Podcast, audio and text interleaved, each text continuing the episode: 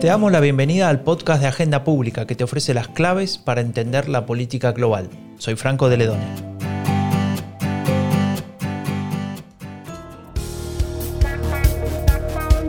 La palabra dice, fortalezcanse en Dios y en el poder de su fuerza. No, no, no, no, no, no, no, perdón, perdón, perdón, pero no, no se confundan, esto no es una FM de música pop ni evangélica tampoco. Solo pusimos esta música para que conozcan a Fabricio Alvarado. Él es el líder de un partido político evangélico en Costa Rica, que en 2018 pasó a la segunda vuelta y pese a no ganar, a no, a no convertirse en presidente de ese país, generó una gran controversia. No solo por su discurso ultraconservador, sino también porque por primera vez en mucho tiempo ninguno de los partidos tradicionales de Costa Rica llegaba a esa instancia la crisis de los grandes partidos quedaba expuesta ante el crecimiento de nuevas fuerzas. La oferta política evangélica de Costa Rica es apenas un ejemplo de lo que está sucediendo en toda América. ¿Cuál es la clave de esta relación entre evangélicos y política? ¿Se han convertido en un factor de poder muy importante? ¿Qué significa esto para la política de las Américas? Preguntas, preguntas, más preguntas que con Janina Welp, la coordinadora editorial de Agenda Pública, tenemos intenciones de ir respondiendo a lo largo de este, de este episodio. Así que bueno, ¿cómo estás, Janina? ¿Todo bien? Hola, Franco, todo bien. Encantada con, este episodio del podcast donde nos vamos a ocupar de, un tema muy relevante, como venías comentando. Eh, y, que, y, que, tiene mucho peso en la región, pero no solo en la región. ¿no? no hay que olvidar que muchas de estas iglesias evangélicas neopentecostales vienen del norte, vienen de Estados Unidos. Claro. Y no hay que olvidar tampoco que, empieza a crecer en Europa de la mano de alguna manera de los inmigrantes, por ejemplo en España, en Portugal, pero, pero también por otras vías, ¿no? Entonces, quizá una cuestión clave por la que podemos comenzar, y poniendo más la mirada sobre, sobre el sur, sobre América Latina, es que el evangelismo viene creciendo en toda la región, pero no crece a igual ritmo. Por ejemplo, Claudia Silla, en un artículo que nos publicaba, que publicábamos en Agenda Pública, señalaba que en países como México, Paraguay, por ejemplo, la Iglesia Católica no ha sufrido pérdidas considerables y aproximadamente el 80%, 90% de su población sigue definiéndose como, como católica. Mientras en otros países lo que avanza es eh, la proporción de agnósticos y ateos. Este es especialmente el caso de Uruguay y de Chile. En el resto de América Latina va creciendo el peso de las iglesias evangélicas con varianzas entre países y, con enorme variedad también en algo que creo que es por lo que vamos a comenzar, pero ahí vamos a, consultarlo con nuestros invitados, en, el tipo de iglesias de las que estamos hablando. Porque esta etiqueta de evangélicas es una etiqueta grande que sirve para comenzar, pero que puede ser desagregada en distintos tipos de eh, feligresías, por decirlo de alguna manera. Claro, entonces este es un fenómeno complejo que tiene varias partes, ¿no? Y que tenemos que recorrer con, cuidado, ¿no es cierto? Exactamente, entonces para hacerlo tenemos una pequeña hoja de ruta acá donde nos vamos a preguntar o vamos a preguntarle a los expertos, a las expertas, qué ofrecen estas iglesias a sus feligreses, qué vínculos, o sea, cómo se entiende la teología de la prosperidad, que es un concepto clave para comprender esta cuestión, cómo se vinculan, si es que se vinculan, con los perdedores de la globalización. Y ahí aprovecho a, recomendar otro artículo que publicamos en, en, Agenda Pública, sumamente interesante, sobre las conexiones que puedan tener los chalecos amarillos y los movimientos evangélicos. Nos vamos a ocupar también de las tensiones con la Iglesia Católica, de la entrada en los medios de comunicación de estas feligresías, de las evangélicas, y, como bien decía Franco, de su penetración en la política, ¿no? que ya ilustrabas con el caso de, Alvarado. Así que bueno, para hablar de estas cuestiones tenemos dos invitados. Eh, tenemos a Claire Nevache, que es investigadora asociada en el Centro Internacional de Estudios Políticos y Sociales, el CIEPS, en Panamá y es miembro de la red de politólogas. Claire se, está, ha especializado en el estudio de los movimientos de los evangélicos en América Latina eh, y ha, colaborado con Agenda Pública eh, sobre estas temáticas. Justamente este artículo del que hablaba sobre chalecos amarillos es de su autoría.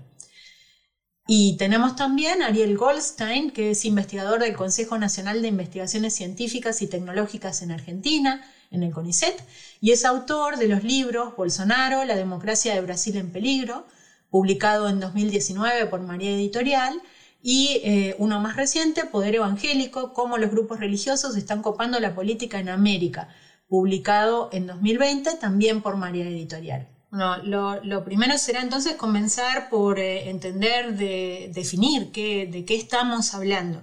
Y para eso le, vamos a, le preguntamos a Claire Nevache qué es lo que ofrecen las iglesias evangélicas.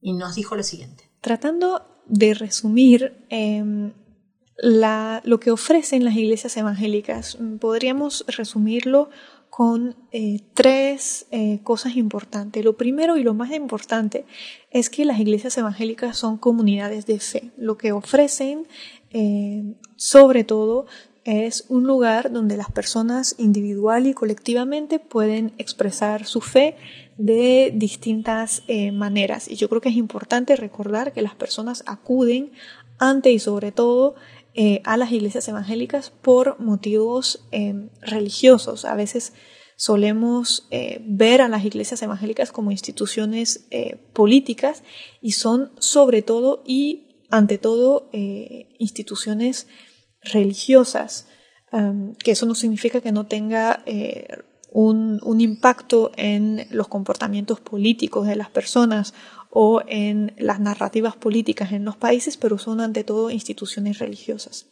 Lo segundo es que a través de la sacralización de una serie de normas y de valores, las iglesias evangélicas ofrecen una transformación de los individuos, una mm, autonomización, podríamos decir, hasta cierto punto de los individuos y em, a través de lo que las iglesias evangélicas llaman eh, un alejamiento del, del, mundo y de los pecados, una redefinición, digamos, de la identidad y de, y, em, de los roles también tradicionales de género dentro de las familias. Entonces, em, ofrecen una transformación a nivel individual y a nivel eh, familiar de eh, los roles tanto masculino como, como femenino, por ejemplo, eh, con los cambios de eh, consumo de alcohol, con la promoción del trabajo de las, de las, mujeres afuera de su casa.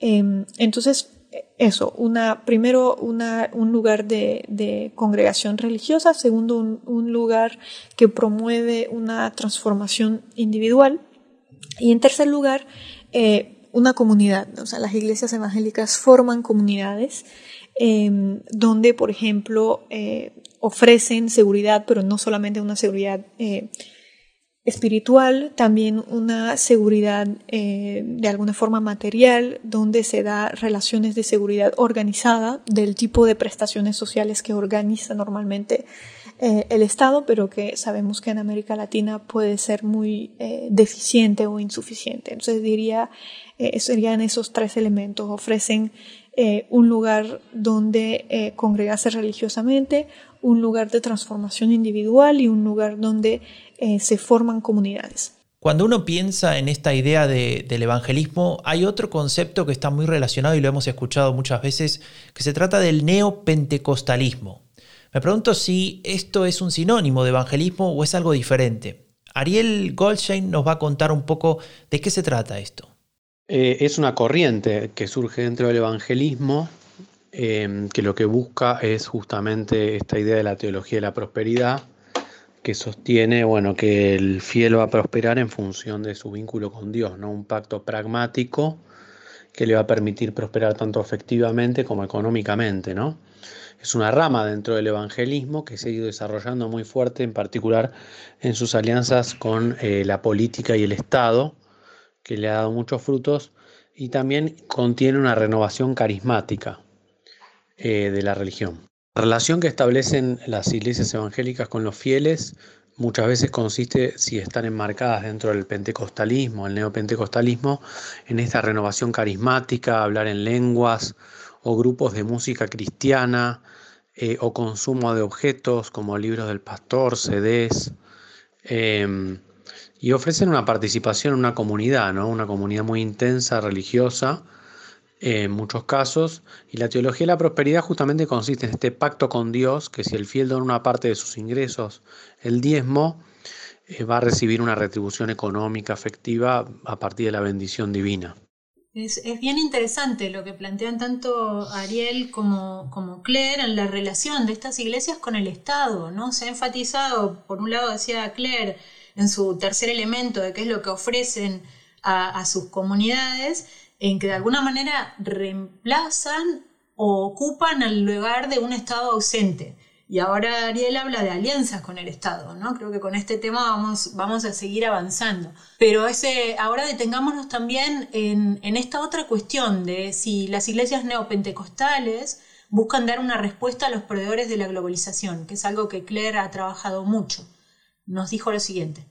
Sin duda, el aumento muy importante de la feligresía evangélica y la multiplicación de iglesias evangélicas en América Latina en los años 60, 70, eh, tenía como objetivo la conversión de los sectores más empobrecidos de la población latinoamericana.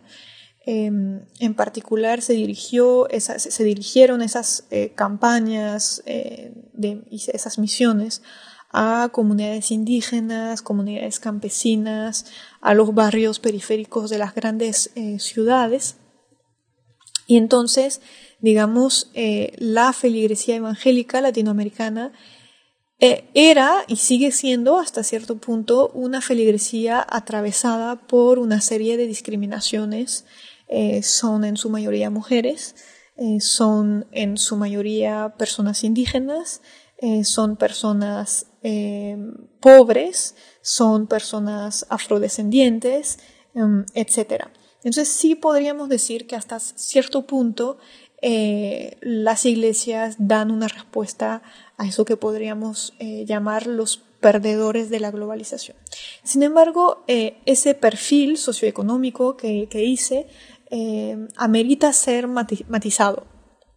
Hoy, hoy la feligresía evangélica, los evangélicos y las evangélicas de hoy, son en buena parte los hijos y las hijas y los nietos y las nietas de esas primeras personas que se convirtieron en los años 60 y 70. Eh, y buena parte de ellos y ellas ha conocido una ascensión social eh, a través de la educación y eventualmente incluso a través y gracias a la pertenencia a estas comunidades evangélicas. Eh, por lo menos en lo que a mí respecta, rompe un poco estereotipos lo que nos está diciendo Claire, ¿no? Porque queda sobre la mesa que, no son eh, grupos tan homogéneos como a veces parece percibirse, ¿no? Y lo que ella describe es eh, un movimiento dinámico donde no son solo los indígenas, indígenas y pobres los que están agrupados en estas feligresías, sino también las clases medias y altas, ¿no? que, que, darían cuenta de una, de una comunidad cada vez más plural. Eh, pero Claire también nos hablaba del, del, efecto de la globalización o del empuje globalizante de estas feligresías. Es que las iglesias evangélicas participan de la globalización. Eh, funcionan en redes eh, locales y transnacionales con importantes flujos humanos, flujos de idea, de experiencia, de personas, de dinero incluso. Em, entonces, de alguna forma son instituciones que participan de la dinámica globalizadora y también son, son instituciones que en buena medida valoran eh, los valores, valga la, redundancia, de la mundialización. Valoran la idea del individuo, valoran la idea del crecimiento individual, valoran la idea de la movilidad social eh, como experiencia individual. Em, valoran la idea del mercado, de regulado. Entonces, em, tienen una, una relación, digamos, em, compleja con, con, la globalización, pero de, de, evidentemente participan de, ella. Otro, otro elemento clave eh, destaca Claire con esta idea de que las iglesias están cada vez más eh, globalizándose y participándose, participando en redes lo que nos lleva a sus similitudes y diferencias con la Iglesia Católica, porque si hay algo global o con pretensiones de, ser global es la Iglesia Católica, pero concentrada ¿no? en, en, una jerarquía mucho más delimitada que la de las evangélicas.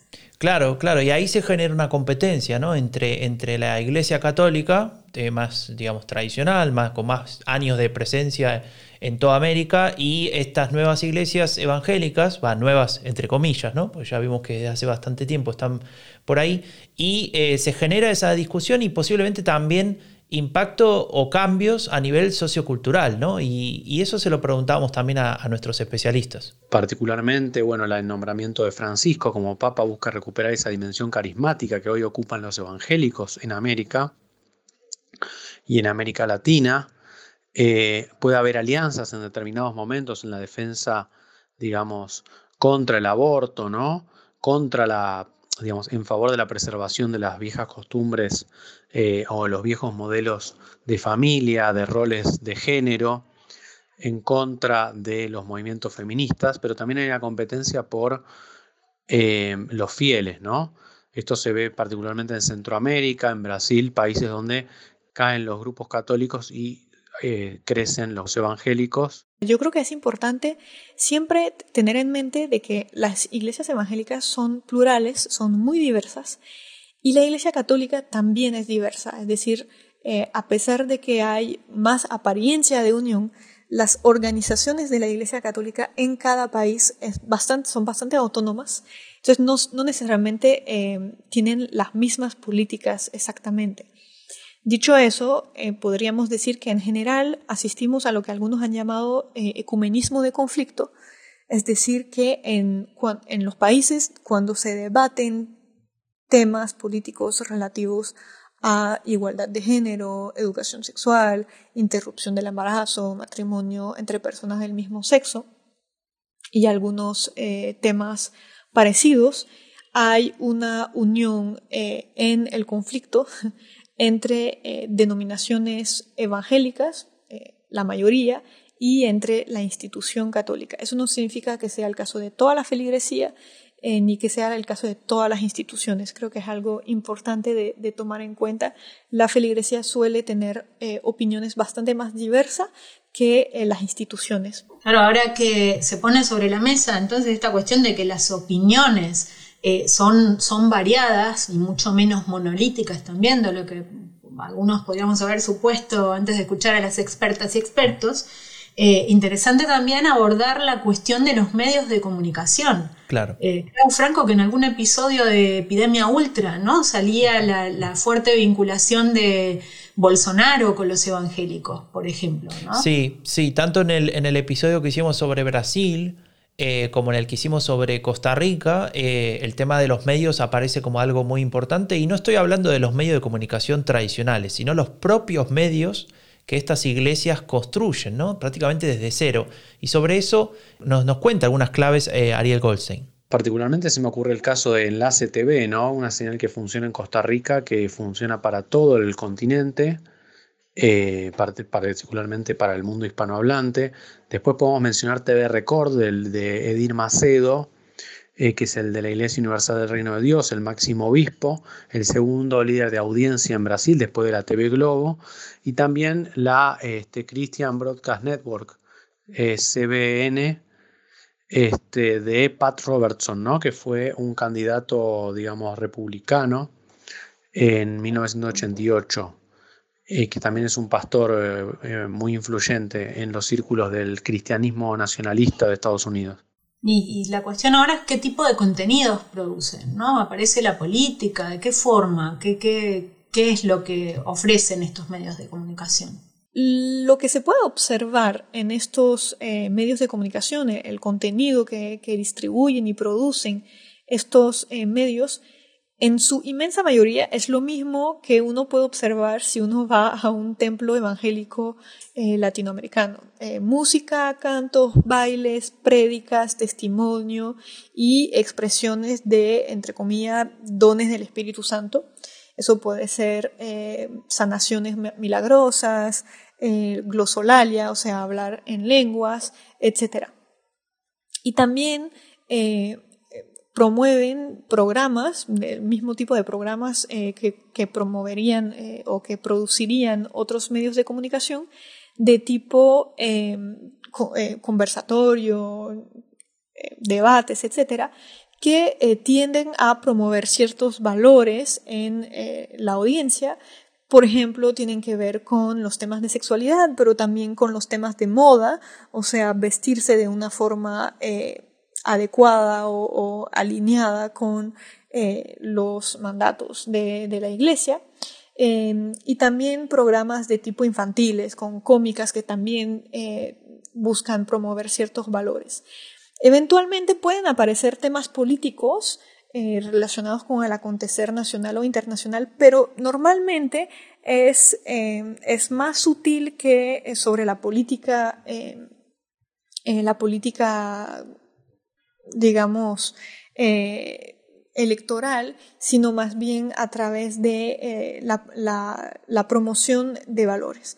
Puede haber eh, eh, excepciones, sobre todo en el caso de Brasil, por las eh, particularidades del caso brasileño, pero en la inmensa mayoría de los medios de comunicación evangélicos, ese es el tipo de contenidos que uno se encuentra. Y claramente tener presencia en los medios o tener tus propios medios, como, como veíamos recién, implica que tenés un poder. Y ese poder se puede traducir justamente en una penetración en la política, es decir, en el interés de, ser parte de la discusión. Y entonces le preguntamos a, nuestros especialistas qué piensan del tema y, por ejemplo, Claire Nevache nos, nos comenta cómo fueron los inicios y cómo se fue desarrollando esta, esta cuestión de política y evangelismo.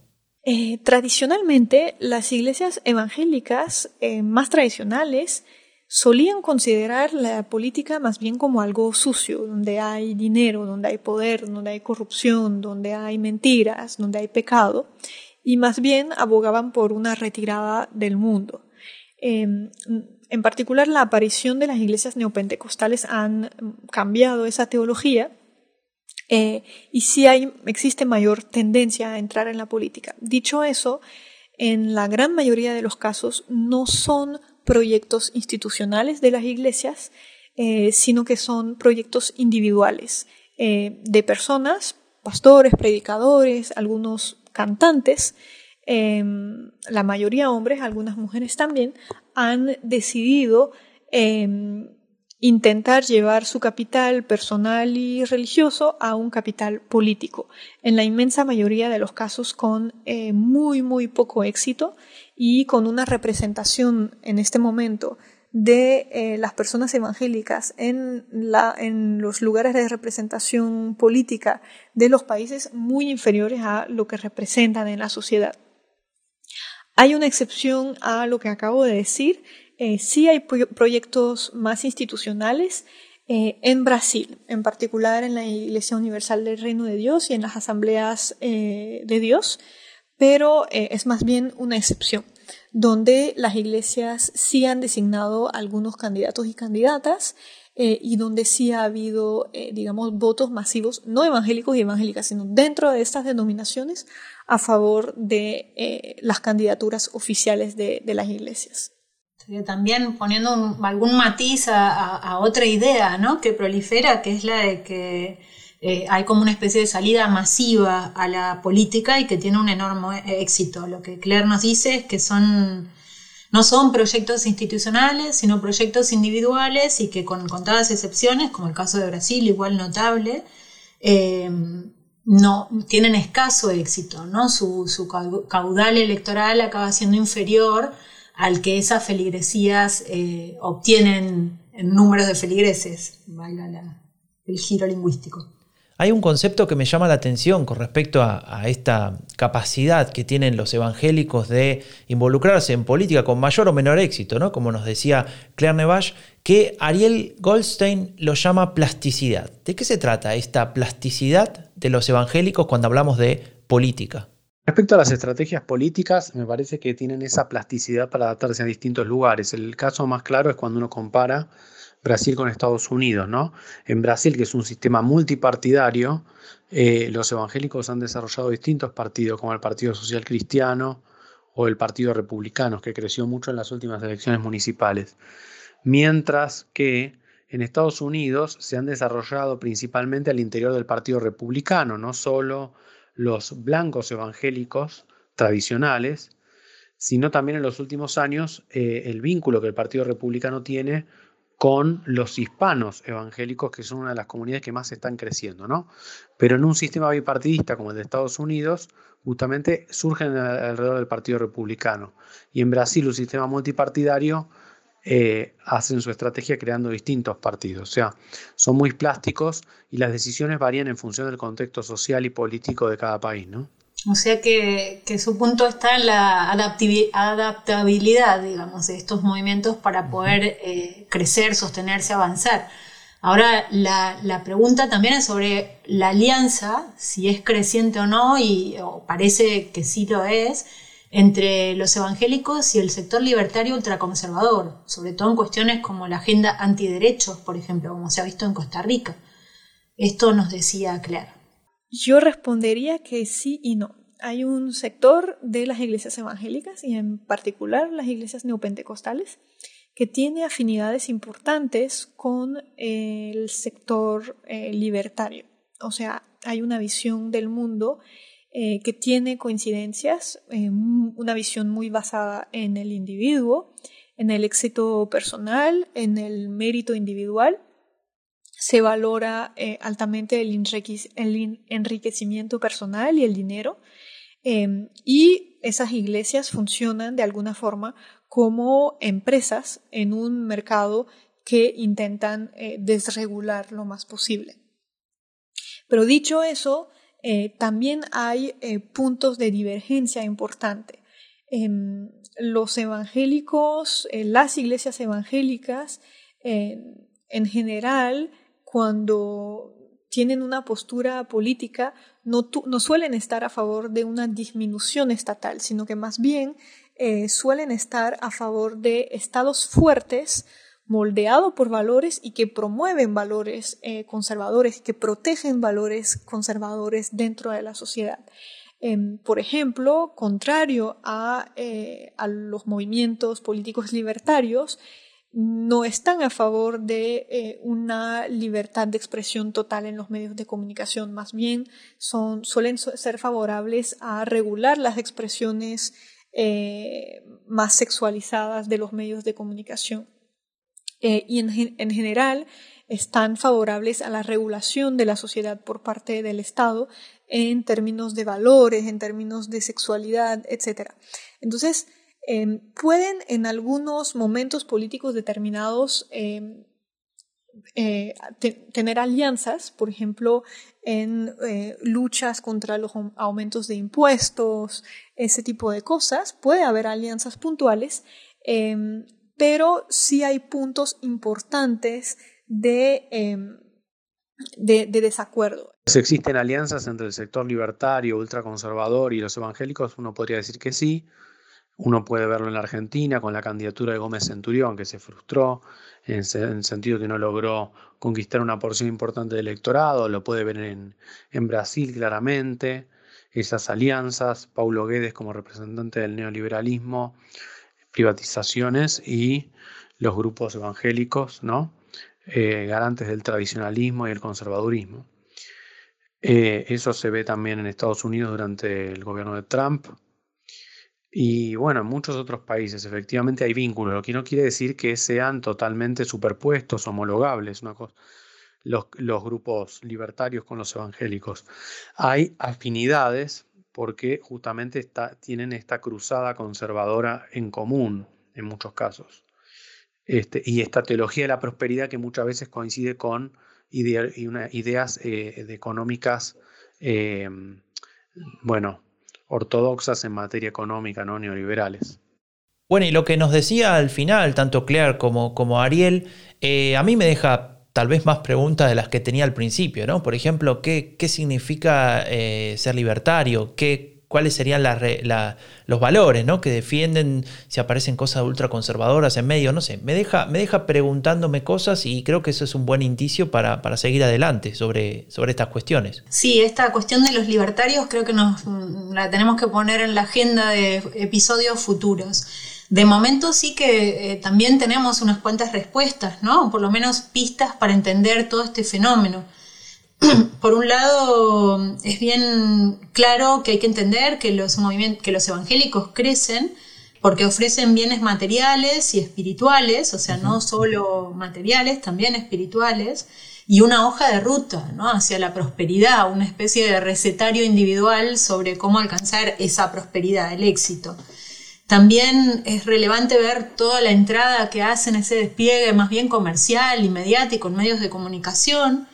En el ámbito de lo político me quedo con lo que se señalaba sobre mm, que son estrategias individuales más que institucionales y que no tienen éxito en general, aunque hay experiencias de éxito, y ahí señalaban el caso de Brasil especialmente.